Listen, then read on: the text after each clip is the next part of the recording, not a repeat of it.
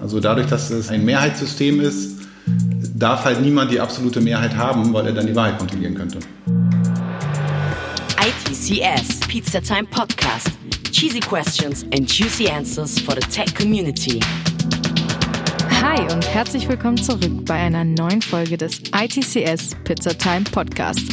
Ich freue mich, dass ihr bei einer neuen Episode dabei seid. Für alle, die mich noch nicht kennen, mein Name ist Leonie und ich darf euch jede Woche aufs Neue coole und spannende Interviews zu vielseitigen Themen aus dem IT- und Tech-Bereich vorstellen. Genauso auch heute wieder, denn wir wagen gemeinsam einen Blick hinter den Digitalbereich von dem namhaften und global agierenden Unternehmen Ernst Young. EY ist den allermeisten bestimmt schon ein Begriff. Schließlich ist das Unternehmen mit rund 150 Standorten weltweit von Europa bis Afrika mit einem Riesennetz aus Tätigkeitsfeldern im Bereich der Wirtschaftsprüfung, Steuerberatung und Unternehmens- und Transaktionsberatung vertreten. Und irgendwo hat bestimmt auch jeder schon mal von euch EY gehört. Aber was steckt denn jetzt genau hinter diesem Riesenunternehmen? Welche IT- und Tech-Bereiche gibt es dort eigentlich? Und was kann man sich darunter vorstellen? Den Fragen werden wir heute näher auf den Grund gehen und dazu haben wir uns auch diese Episode einen tollen Gast und Experten zur Seite geholt. Unser Podcast-Gast Philipp Sommer, Director im Bereich IT Audit, also zu Deutsch IT-Systemprüfung, wird mit uns über den Bereich der Technology- und SAP-Beratung bei EY sprechen. Ihr bekommt also einen super Einblick in einen Teilbereich des großen EY-Universums und erfahrt ganz konkret, was dahinter steckt. Mir bleibt vorab nicht mehr viel zu sagen und ich wünsche euch ganz viel Spaß bei dem Interview. Los geht's! Ja, hallo auch von meiner Seite. Auch ich darf unseren Gast Philipp Sommer von EY begrüßen. Hallo Philipp. Hallo Stefan, grüß dich.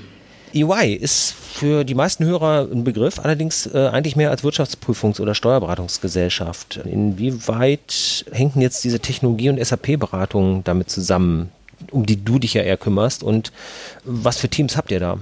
Ja, gute Frage. Wirtschaftsprüfung und Steuerberatungsgesellschaft, da sind schon mal zwei der ja, vier großen Säulen, in die wir aufgeteilt sind. Und neben diesen beiden Säulen haben wir noch die Transaktionsberatung und als vierte die klassische Advisory, die klassische Unternehmensberatung. Ja, in diesem Bereich bin auch ich ansässig. Und innerhalb der klassischen Beratung gibt es auch nochmal ganz unterschiedliche Bereiche. Wir nennen das Competencies und die gehen über Finance-Beratung, People and Workforce Advisory, klassisches Projektmanagement, Supply Chain Beratung, eben auch in die klassische Technology Transformation, Cyber Security oder der Bereich, wo ich auch selber angestellt bin, IT Audit. Das heißt, UI ist eben mehr als nur eine Wirtschaftsprüfung und Steuerberatungsgesellschaft, sondern hat auch einen ja, klassischen Unternehmensberatungsteil. Das ist ja eigentlich das, wo ihr herkommt. Genau, das ist der Bereich, aus dem ich herkomme. Und ja, neben diesen Competencies, die ich gerade aufgezählt habe, sind so die Sektoren, sage ich mal, ein großer zweiter Bereich, wie wir uns aufteilen. Also Energy, Automotive, Life Science und ähnliches. Und ja, in, in dem Bereich sind wir tätig. Jetzt ist SAP ein Bereich, den die meisten äh, Unternehmen kennen. Die meisten äh, Mitarbeiter in, in, den größeren Unternehmen haben damit zumindest schon mal Berührung gehabt. Mhm. Der Begriff Technology ist da jetzt doch etwas weiter. In dem Zusammenhang habe ich gelesen, dass ihr sagt, dass Unternehmen sich generell eigentlich immer als Technologieunternehmen verstehen sollten. Bedeutet das, dass die Unternehmer ihre Ideen und ihr Know-how einbringen und EY hilft dann, die entsprechenden Technologien zu implementieren? Ja, das ist zumindest eine Möglichkeit. Ja. Die klassische Beraterantwort ist ja immer, es kommt darauf an. Und die Kundenwünsche oder auch die Projektsetups sind da sehr unterschiedlich. Also es gibt sehr viele Unternehmen, die, obwohl sie keine klassischen Technologieunternehmen sind, da eine sehr starke Expertise haben. Ja, also als Beispiel ein E-Commerce-Unternehmen, was vielleicht klassischerweise ein Handelsunternehmen ist, hat sehr oft eine sehr starke Technology-Orientierung oder einen sehr großen internen Technology-Bereich. Wir haben sehr unterschiedliche Kunden bei uns im Portfolio. Es gibt welche, die schon eine sehr klare Idee haben und auch ein gewisses Know-how mitbringen und mit uns zusammen in genau ihre Richtung gehen wollen. Wir haben aber auch Kunden, die vielleicht wissen, was sie machen wollen, aber nicht, wie sie da hinkommen und somit ja noch relativ wenig Ideen oder auch wenig Expertise im eigenen Haus haben und da von uns vollumfänglich von der Strategie bis zur Umsetzung beraten werden wollen. Also da gibt es sehr, sehr unterschiedliche Ansätze und wir, wir können da auch ja, jeden, jeden Teilaspekt oder auch das Gesamtpaket sozusagen liefern. Die Technologie hat bei euch im Unternehmen selber ja auch einiges verändert. Also äh, gerade denke ich, was so klassische Prüfungsprozesse in Unternehmen, was ja auch ein wichtiger Teil bei euch ist, angeht. Wie weit hat die Technologie diese Prüfungsverfahren gewandelt und äh, wie entwickelt sich das in Zukunft? Ja, das ist ja genau der Bereich, wo ich auch tätig bin. Also IT-Prüfung befasst sich ja mit der Technologie im weitesten Sinne des Unternehmens. Ich bin jetzt seit zwölf Jahren dabei, also kenne so die ersten IT-Prüfungen eben so 2008, 2009 und wenn ich das vergleiche mit dem, wie wir heute prüfen und auch wie die Kunden technologisch aufgestellt sind, hat sich das schon massiv geändert. Also vor zehn Jahren war die ganze Prüfung noch relativ starr und ja, so ein bisschen klischeehaft eigentlich, wie man sich das vielleicht vorstellt, wenn man nicht genau weiß, wie so etwas abläuft. Also, dass man dort sehr stark in Stichproben sich verschiedene Belege und Transaktionen im Unternehmen eben anschaut und diese prüft. Die Prozesse waren damals auch schon IT gestützt. Natürlich gab es sowas wie SAP oder andere ERP-Systeme in den Unternehmen. Aber es waren von den Prozessen oft noch sehr manuell durchgeführt, sage ich mal. Und die Technologie hat sich bei uns geändert, hat sich aber auch bei den Mandanten geändert. Also heutzutage gibt es nicht mehr irgendwelche großen monolithischen Applikationen, in denen dann die Prozesse umgesetzt sind, sondern es gibt ein gesamtes Ökosystem von Cloud Solutions, von immer noch SAP-Systemen, aber auch Spezialanwendungen, äh, weiß ich nicht, Power Cloud im Energiebereich, ja, die die verschiedenen Teilprozesse eben abdecken. Also man hat ein gesamtes IT-Ökosystem, was wir dann aus Prüfungssicht beurteilen müssen. Äh, das heißt, es ist alles viel komplexer geworden, weil die Nutzung von Technologie komplexer geworden ist. Und dazu kommt, dass wir selber natürlich auch uns deutlich geändert haben also wir setzen verstärkt auf analytische Datenauswertung im Rahmen der Audit, wollen also nicht mehr uns manuell in Stichproben einzelne Belege anschauen, sondern wir machen komplette Datenanalysen des Volldatenbestandes äh, des zu prüfenden Geschäftsjahrs. Mhm. Dadurch hat sich die ganze Prüfung eben aus diesen beiden Aspekten heraus geändert. Ja. Wir haben uns intern durch Automatisierung, durch Analysen mehr technologisiert und digitalisiert. Und die Kunden haben das auch, was natürlich dann auch zusätzliche Risiken mit sich bringt, die wir uns dort anschauen. Jetzt wird SAP ja immer gesondert hervorgehoben. Also SAP ist als ERP-Software ja auch nur ein Stück Technologie. Mhm. Ist die Rolle von SAP so einzigartig oder warum diese Betonung? Also die Rolle von SAP ist schon sehr speziell. Wenn man sich den Einsatz von, von SAP anschaut, ist das einfach der Marktführer und dadurch haben sie eine eigene Rolle. Zumindest wenn man sich den deutschen Markt anschaut, also in den USA sieht das noch etwas anders aus. Auch da ist SAP ja durchaus stark verbreitet, aber da gibt es noch andere Player, wie Oracle zum Beispiel, die dort auch mit auftreten.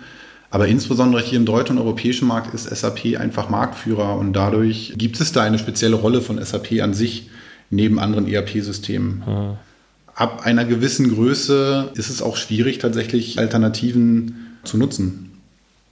Ja, und es ist natürlich auch sehr übergreifend, ne? Also in Rechnungswesen, Logistik, Vertrieb, Human Resources und so weiter. Genau. Benutzt es überall. Ja. Wie sieht das in der Praxis aus? Muss man da bei euch Generalist sein oder habt ihr einfach so ein Team, in dem lauter Spezialisten dann zusammenarbeiten? Ja. Oder auch mit in, internen Experten äh, da zusammenarbeiten? Ja, das auf jeden Fall. Also gerade der letzte Punkt ist, glaube ich, sehr wichtig. Wir haben alle so klassische T-Expertise. Man darf durchaus ein breites Wissen in dem Bereich haben, in dem man allgemein unterwegs ist. Mhm und sich dann eben in einem Bereich spezialisieren. Das ist so erfahrungsgemäß das Hilfreichste, wenn man über den Tellerrand schauen kann, die Gesamtsituation überblicken kann und, und versteht. Aber man kann eben auch nicht für jeden Bereich Spezialist sein. Die Kunden brauchen aber Spezialisten, ja. Also wenn man, wenn man als Berater unterwegs ist, dann, dann muss man eben oft in diesem einen Bereich, den der Kunde jetzt braucht, eben genau der Spezialist sein, weil dieses Spezialistenwissen kauft sich der Kunde ja eben auch ein. Dieses interne Spezialistenthema ist eben auch sehr wichtig weil unsere Projektteams genauso aufgebaut sind. Das heißt, wenn der Kunde äh, einen neuen Bereich braucht oder einen zusätzlichen Service von uns haben möchte, dann muss nicht das Projektteam, das schon da ist, genau das erfüllen können, sondern muss denjenigen bei uns hinzuziehen, der genau dieses Expertenwissen hat. Das ist schon sehr wichtig. Arbeitet ihr da an einem Projekt und konzentriert euch darauf oder laufen da mehrere Sachen parallel? Wie sieht das im Alltag aus? Auch recht unterschiedlich, weil die Projektgrößen sehr unterschiedlich sind. Wenn wir dabei sind, SAP selber zu implementieren äh, zum Beispiel, dann sind das natürlich schon etwas längere und größere Projekte, wo man auch in Teamgrößen von ja, 10, 15 Mitarbeitern oder auch größer unterwegs ist und da auch mehrere Monate Laufzeit hat, dann sind das natürlich äh, schon größere Projekte. Bei mir im Bereich, was so IT-Prüfung angeht, da kann es bei kleinen Mandaten auch durchaus mal nur wenige Wochen sein. Also das, das ist sehr unterschiedlich. So auf Consultant, Senior Consultant Ebene als Berufseinsteiger so oder in den ersten fünf Jahren ist man meistens immer nur auf einem Projekt unterwegs und hat jetzt nicht mehrere parallel. Wenn man die Karriere weiter fortführt und dann Manager wird oder Director, Partner wird, dann verantwortet man natürlich eine Vielzahl von Projekten auch parallel, wo dann aber auch die verschiedenen Teams auf den Projekten arbeiten. Und du bleibst dann auch in Kontakt mit den Kunden oder ist das irgendwann abgeschlossen? Abgeschlossen ist es nie, um Gottes Willen. Also auch als Director oder Partner sind ja die Kundenbeziehungen sogar key. Man muss ja die, verstehen, was möchte der Kunde überhaupt. Man braucht die Kundenkontakte, um auch die Projekte zu verkaufen. Man muss aber auch verstehen, was möchte der Kunde denn wirklich haben? Was müssen wir liefern, damit der Kunde zufrieden ist? Was ist seine Erwartung? Also die Rolle ändert sich natürlich auch in der Kundenkommunikation, aber der Kontakt zum Kunden ist immer da, ähm, auf, auf allen Ebenen. Ja, eindeutig. Das lässt sich dann nicht einfach irgendwann abschließen, klar.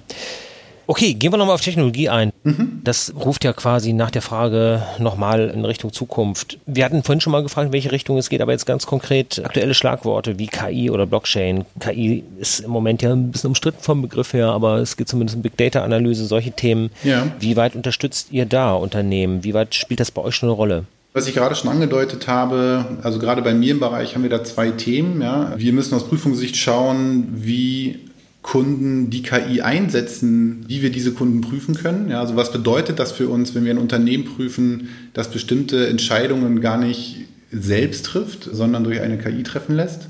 Und umgekehrt versuchen wir das natürlich selber bei uns in die Prüfung mit einzubringen. Ja. Und da gibt es ganz verschiedene Ansätze. Und das ist bei uns tatsächlich noch ein Prozess, muss man auch ganz ehrlich sagen.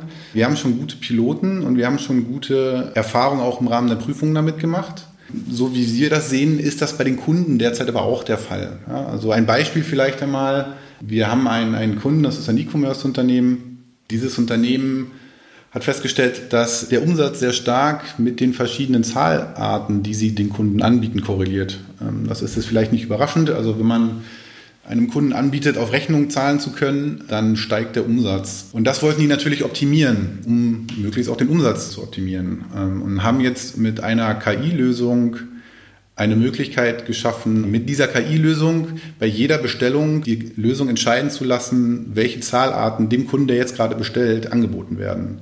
Das ist natürlich sehr spannend zu sehen. Und die Frage ist, wie wir da auf Prüfungssicht mit umgehen. Also A, ist das für uns relevant, diese Entscheidung? Ähm, wie weit müssen wir das nachvollziehen? Das ist für so einen Prüfer natürlich immer ein bisschen schwierig, wenn das nicht irgendwo festgeschrieben ist in irgendwelchen Regeln, wie so eine Entscheidung getroffen wird. Das ist ja gerade das Typische an KI, dass die irgendwelche Sachen macht, die der äh, Betreiber unter Umständen selber nicht mehr versteht. Das genau. heißt, ihr geht dann anschließend unter Umständen auch mit eurer KI-gestützten Überprüfung ran und dann überprüft ein System, das ihr nicht versteht, ein System vom Kunden, das der Kunde auch nicht versteht. Also das wäre dann eine etwas merkwürdige Situation, glaube ich. Interessant ist eben diese Umdenke, dass wir vielleicht nicht unbedingt verstehen müssen, wie es zu dieser Entscheidung kommt.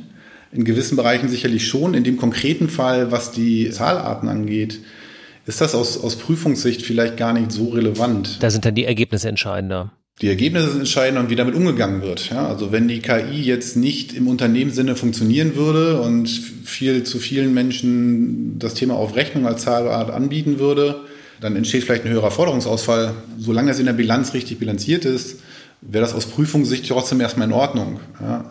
Aber es gibt natürlich auch andere Systeme oder andere Situationen, wo eine solche KI dann vielleicht Entscheidungen trifft, die auch eine Auswirkung haben. Da sind aber auch erfahrungsgemäß die Unternehmen noch etwas zurückhaltend und überlassen das noch nicht vollständig einer KI. Da ist die Skepsis immer noch sehr groß.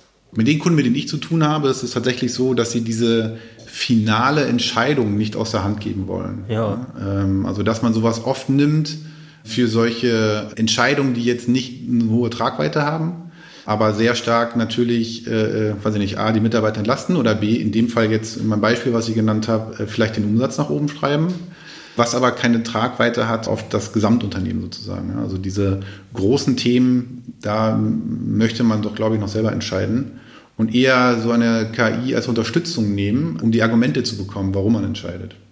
Okay, dann kommen wir jetzt mal weg von diesem sehr intransparenten KI-Bereich und äh, wenden uns nochmal dem anderen äh, Buzzword zu, dem Thema Blockchain. Da geht es ja um besonders hohe Transparenz. Also gerade im Bereich Contracting und allem, was in irgendeiner Form überprüfbar sein soll, ist das ja eigentlich die Technologie mit der höchsten Zukunftsaussicht. Das mag durchaus sein. Interessanterweise ist die das aber schon sehr lange. Also auch vor zehn Jahren war Blockchain schon die Zukunftstechnologie. Und gefühlt kommt sie aus dieser Ecke noch nicht ganz raus. Die Technologie hat natürlich gewisse Vorteile, die auf der Hand liegen. Also auch hier wieder gerade aus Prüfungssicht ist das natürlich eigentlich sehr schön, ein transparentes, offenes System zu haben, in dem alle Transaktionen nachvollziehbar sind. Da geht das Prüferherz eigentlich auf. Es gibt natürlich gewisse Regeln, das 51%-Problem oder ähnliches, was man in den Griff kriegen könnte. Aber auch hier gibt es noch nicht die, die breite Masse, die so etwas einsetzt. Ja? Also das, das sind bisher wenige wirkliche Use Cases, die da genutzt werden. Es ist aus meiner Sicht spannend, wo es hingeht. Ich bin mir noch nicht ganz sicher, weil es die Technologie schon länger gibt, die aber in den letzten Jahren sich nicht so etabliert hat oder so groß umgesetzt wurde in verschiedenen Bereichen, ist für mich spannend zu sehen und kann ich auch schwer einschätzen, wo es hingeht. Ob diese Technologie aus diesem Stadion herauskommt oder ob es einfach von der nächsten Innovationskurve überholt wird. Es tauchte gerade das Schlagwort 51%-Problem auf. Da wird der eine oder andere Hörer vielleicht nichts mit anfangen können. Also bei Blockchain ist ja die Verteilung der Wahrheit auf die gesamte Masse. Sobald eine Transaktion auf einem Rechner anders ist als auf allen anderen, weiß das System, die Wahrheit liegt in der Mehrheit sozusagen, ja, also in allen anderen und diese eine ist falsch. Wenn also jemand 51 Prozent der Rechner, auf der die Blockchain verteilt ist, kontrollieren würde, würde er auch die Wahrheit kontrollieren. Ja, also dadurch, dass es ein, ein Mehrheitssystem ist, darf halt niemand die absolute Mehrheit haben, weil er dann die Wahrheit kontrollieren könnte. Okay. Für uns ist ja immer noch das Thema Jobs ganz im Vordergrund und äh, viele unserer Hörer hören uns nicht zuletzt auch wegen diesem Thema. Ein junger, mhm. interessierter mhm. Mensch, der in diesem Bereich seine berufliche Zukunft plant, was muss der mitbringen, um dann auch vielleicht in zehn Jahren da noch ganz glücklich in diesem Job arbeiten zu können bei euch? Also ich denke, das Wichtigste ist, dass jemand Lust an Innovation hat. Das mag etwas merkwürdig klingen, zumindest wenn man das Klischee einer Wirtschaftsberatung und Steuerberatungsgesellschaft hat. Aber das, das ist bei uns definitiv der Fall. Also in der Beratung, in dem Advisory-Bereich insbesondere, aber auch in den anderen Bereichen, auch in der klassischen Prüfung. Wenn wir ein Berater sind, dann müssen wir ja die Trends erkennen und müssen die auch zum Kunden und an den Markt bringen, bevor der Kunde sie hat. Das heißt, äh, wir sind ständig dabei, durch Innovation neue Services zu definieren, da muss jemand Interesse daran haben und Spaß daran haben, neue Sachen zu entwickeln, neue Services zu entwickeln, neue Dienstleistungen zu entwickeln und die dann beim Kunden eben auch anzugehen. Und ja, in diesen klassischen S-Innovationszyklen ist das halt ein stetiger Prozess. Das heißt, bei uns gibt es nichts, wo wir sagen, wir sind jetzt fertig, das ist jetzt unsere Dienstleistung und damit arbeiten wir jetzt die nächsten zehn Jahre. Äh, sondern wir sind ständig in Bewegung und das bietet halt ungemeine Chancen und Möglichkeiten man muss es aber auch wollen. Also wenn man eher jemand ist, der täglich die gleichen Tätigkeiten machen möchte und sehr starr in seinem eigenen Bereich ist und das gut findet, dann wird es wahrscheinlich eher schwieriger. Klar. Wenn man jemand ist, der eher innovativ ist, neue Sachen ausprobieren möchte, ständig dazulernen möchte und ja, sich, sich da zu Hause sieht, dann kann das für uns was werden. Ja, dann hoffen wir, dass unter unseren Hörern einige sind, die sich hiervon genau angesprochen fühlen und die vielleicht in schon absehbarer mhm. Zeit äh, Team schon verstärken. Sehr gerne, würde mich freuen. An dieser Stelle bedanke ich mich bei unserem Gast Philipp Sommer für das tolle Interview und gebe das Wort wieder an meine Kollegin im Podcast-Studio. Vielen Dank.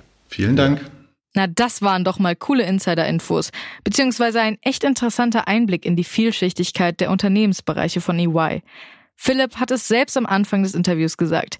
EY ist eben mehr als eine Wirtschaftsprüfungsgesellschaft und Unternehmensberatung. In der Planung zu dieser Episode waren wir natürlich auch mit anderen Mitarbeitern von EY in Kontakt und haben uns zur Themenfindung in die verschiedensten Richtungen unterhalten. Insbesondere ein Satz ist währenddessen bei mir hängen geblieben und an dieser Stelle auch einfach erwähnenswert. Uns wurde gesagt, dass bei EY vor allem Arbeitsergebnisse zählen und nicht der dahinter steckende Zeitaufwand oder Anwesenheit. Diese Einstellung finde ich wirklich toll. Ich meine, wer kennt es nicht? Manchmal sitzt man stundenlang an etwas dran und hätte das gleiche Ergebnis auch mit viel weniger Aufwand viel besser erledigen können.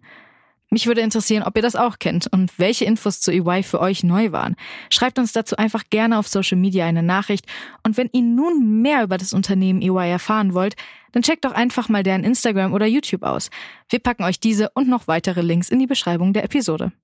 Ich bedanke mich bei euch fürs Zuhören und für die ganzen lieben Nachrichten zur letzten Pizzatime-Episode und wünsche euch auch noch einen wunderschönen Tag. Bis dann, ciao! ITCS, Pizza Time Podcast.